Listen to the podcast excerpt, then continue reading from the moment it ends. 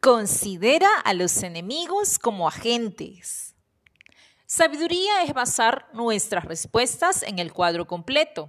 Esto significa reconocer que lo que nos acontezca no es por el hecho de la casualidad o por la voluntad del hombre, sino más bien es la obra de Dios.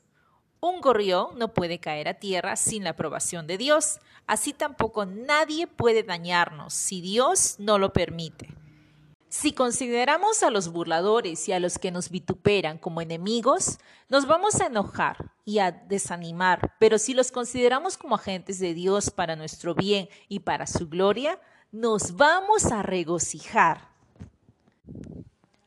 Pablo fue atormentado tan dolorosamente que le pidió a Dios tres veces que le quitara aquel mal. Sin embargo, cuando Dios le explicó que este mensajero agente de Satanás era permitido para mantenerlo humilde y para que de esa manera reposara más poderosamente el poder de Dios sobre su vida, Pablo se comenzó a gloriar y a gozar. Segunda de Corintios 12 del 6 al 10.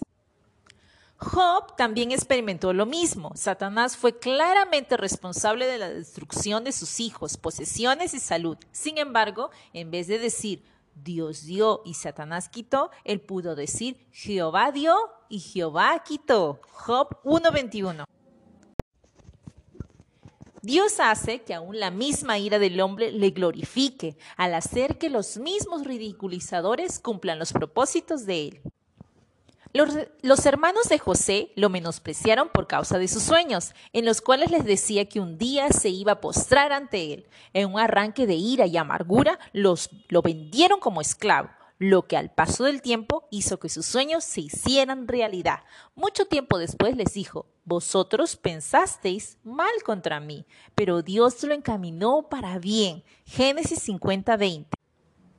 Jesús también fue vituperado por los fariseos cuando les dijo que si ellos destruían el templo, su cuerpo, él lo iba a levantar en tres días. Su cruel acción de crucificarlo hizo que se cumpliera este evento histórico mediante el cual alcanzamos nuestra salvación. En toda la escritura y la historia hay ejemplos de grandes logros que fueron facilitados gracias a los vituperios de los oponentes. El doctor Raymond Damad Damadian, fue ridiculizado por sus colegas cuando les dijo acerca de diseñar una máquina para poder tomar imágenes de los órganos internos. Sus reacciones lo motivaron e inventó el escáner MRI, que revolucionó el diagnóstico de la medicina. Ya que este es el modo de Dios, no deberíamos sorprendernos cuando se nos dice que nos regocijemos cuando los hombres hablen falsamente en nuestra contra. Dios está preparando a esa persona para lograr grandes cosas aquí en la tierra y para recibir grandes recompensas en la eternidad. A través de Cristo nuestro Señor, Bill Gather.